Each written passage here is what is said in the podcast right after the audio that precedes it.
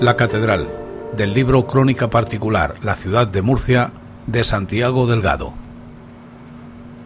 La certeza por parte castellana de que se conquistaba nuevo reino para la cristiandad y para la corona no podía dejar de plasmarse tarde o temprano, sino en la construcción de una catedral, de un templo que encarnase la firme idea de que el orden cristiano castellano había venido para quedarse ya el mismo Jaime I arrebataba la mezquita Aljama a la morería para consagrarla como iglesia.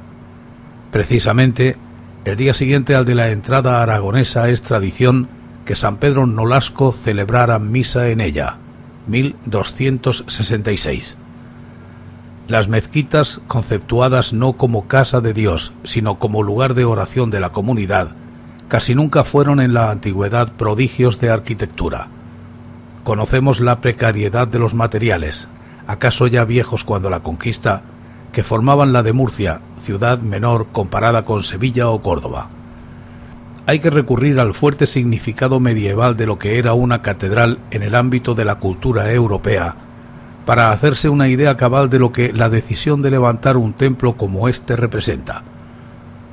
Una catedral es el significante de un significado que va más allá de la conceptual para anclarse en lo plenamente espiritual. La Iglesia medieval no posee el máximo poder temporal, aunque no lo desconoce, pero es titular, en cambio, de toda la autoridad espiritual, la que subordina en esa difícil línea que une lo teórico y lo práctico a lo temporal. Si Murcia es capital del reino en el sentir de los castellanos, debe poseer un templo magnífico que así lo indique. Más de tres siglos, casi cuatro, se tarda en dejar la catedral como hoy la conocemos.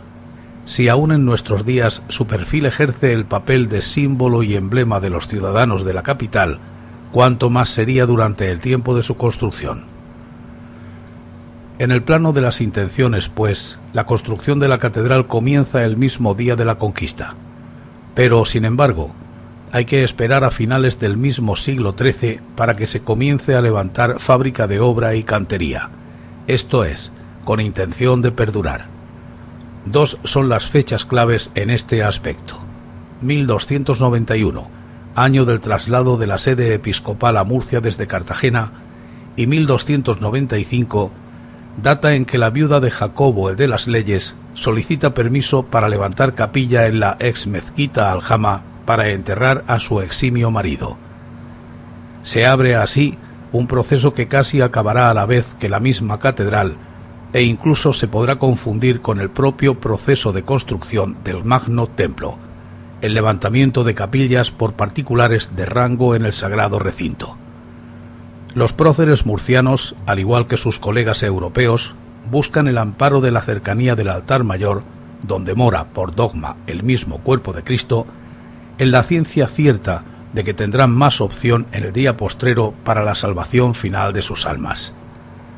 Si Jacobo de las Leyes inicia la costumbre, don Juan Chacón, adelantado de Murcia y padre del que será primer marqués de los Vélez, don Pedro Fajardo, en 1490, y el arcediano de Lorca, don Gil Rodríguez de Junterón, en 1525, suponen el mayor esplendor de las capillas entendidas en los términos antedescritos. El primero, cercano a los mismísimos reyes católicos, construye la capilla de los Vélez sobre el modelo de la burgalesa del condestable, en un gótico ecléctico muy de finales del medievo. El señor de Junterón, que había ejercido alto cargo curial en Roma, encarga, ya en neto y claro estilo renacentista, a Jerónimo Quijano su capilla, en la que se incluye, acaso algo osadamente, iconografía pagana la sibila vaticinadora de la venida del Mesías. Pero los impulsos de avance los dan siempre los obispos. Ellos no permanecen ajenos a las soberbias banderías de Fajardos y Manueles en el 14 y aún recelan de que el vulgo desconozca o no aprecie en su debida dimensión la figura del prelado.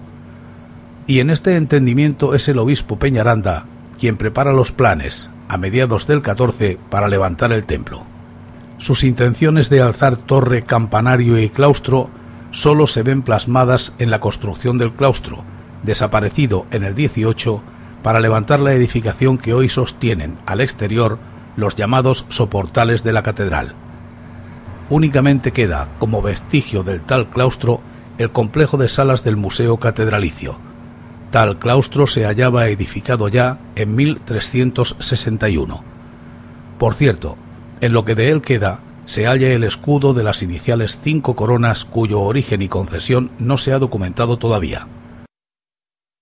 Más tarde, en 1394, el nuevo obispo Fernando Pedrosa decide, de una vez por todas, levantar templo propiamente dicho, derribando el ya feble resto de la mezquita Aljama.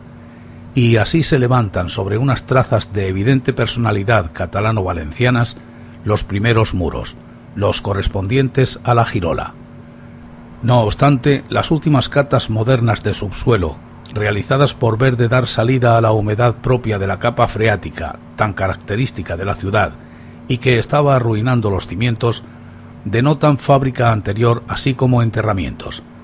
Pero si las trazas son del oriente peninsular, la posterior solución dada al alzado superior llevará cada vez más la impronta castellana. Por cierto, al destinar la iglesia cartaginense el diezmo alfonsino casi exclusivamente a la construcción del templo murciano, se producen en Orihuela protestas del todo similares a las que tendrán lugar en la Alemania preprotestante cuando los vendedores de bulas recauden en favor de la construcción de San Pedro en el Vaticano. Tras el obispo Pedrosa aparece la figura de Pablo de Santa María, nuevo titular de la sede episcopal y judío converso, amén de gran escritor e intelectual. Este personaje introduce una nueva manera de financiación del templo, el pago en forma de multas para condonar penas o desacatos pseudoespirituales. La semejanza con la recaudación de fondos para la construcción de San Pedro continúa. Hacia mediados del siglo aparece otra figura importante, el obispo Comontes, quien escribe lo que viene a ser Memorándum de la sede cartaginensis, la obra Fundamentum Ecclesiae Cartaginensis, donde se historia el proceso de la obra catedralicia y se describe el protocolo ritual vigente en la diócesis. Importante figura en este tiempo es la del arquitecto o escultor Diego Sánchez de Almazán, primer artista no cantero de quien se tiene noticia cierta vinculado a las obras. Suya es la Puerta de los Apóstoles aún en gótico florido. Un año antes de su consagración en 1467, la catedral solo tenía cubierta desde la girola hasta el crucero. De entonces es la primera fachada gótica del templo.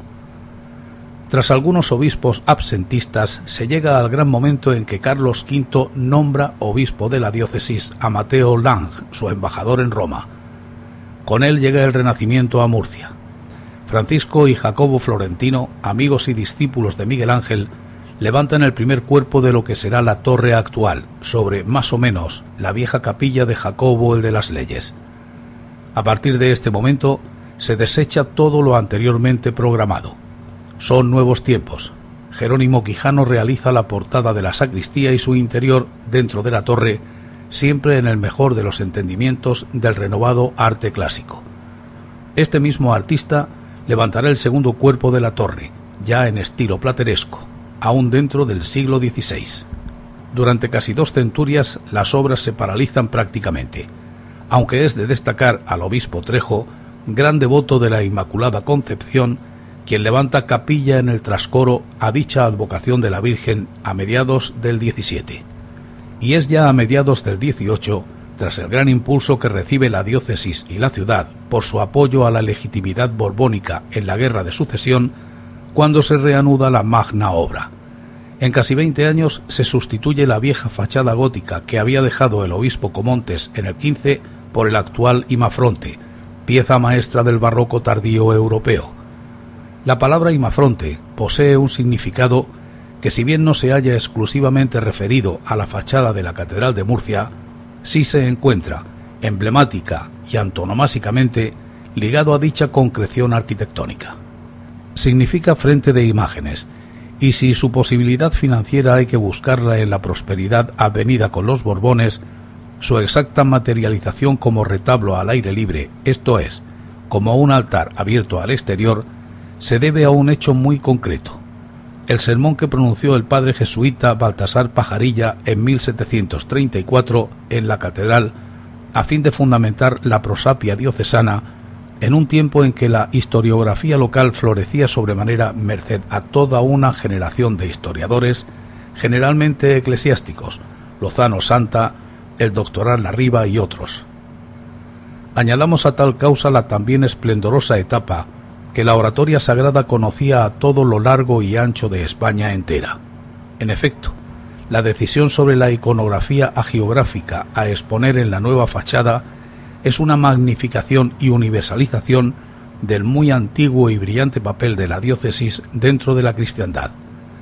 No faltan, por supuesto, los cuatro santos visigodos cartageneros, San Leandro, San Isidoro, San Fulgencio y Santa Florentina, así como antiguos obispos como Liciano, doctores de la Iglesia como Santo Tomás o Santa Teresa, reyes como San Fernando, primer rey cristiano de Murcia, o San Hermenegildo, ayudado por los bizantinos de Cartagena.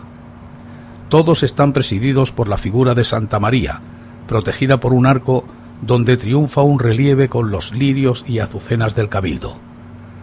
Arriba del todo la imagen de Santiago, hoy retirada por seguridad y que apenas presidió el imafronte unos decenios, recordaba que era por Cartagena, por donde el santo apóstol había entrado en la península. Incluso la cruz de Caravaca, representante simbólico de las antaño poderosas órdenes militares, aparece por debajo de la Virgen y el emblema episcopal.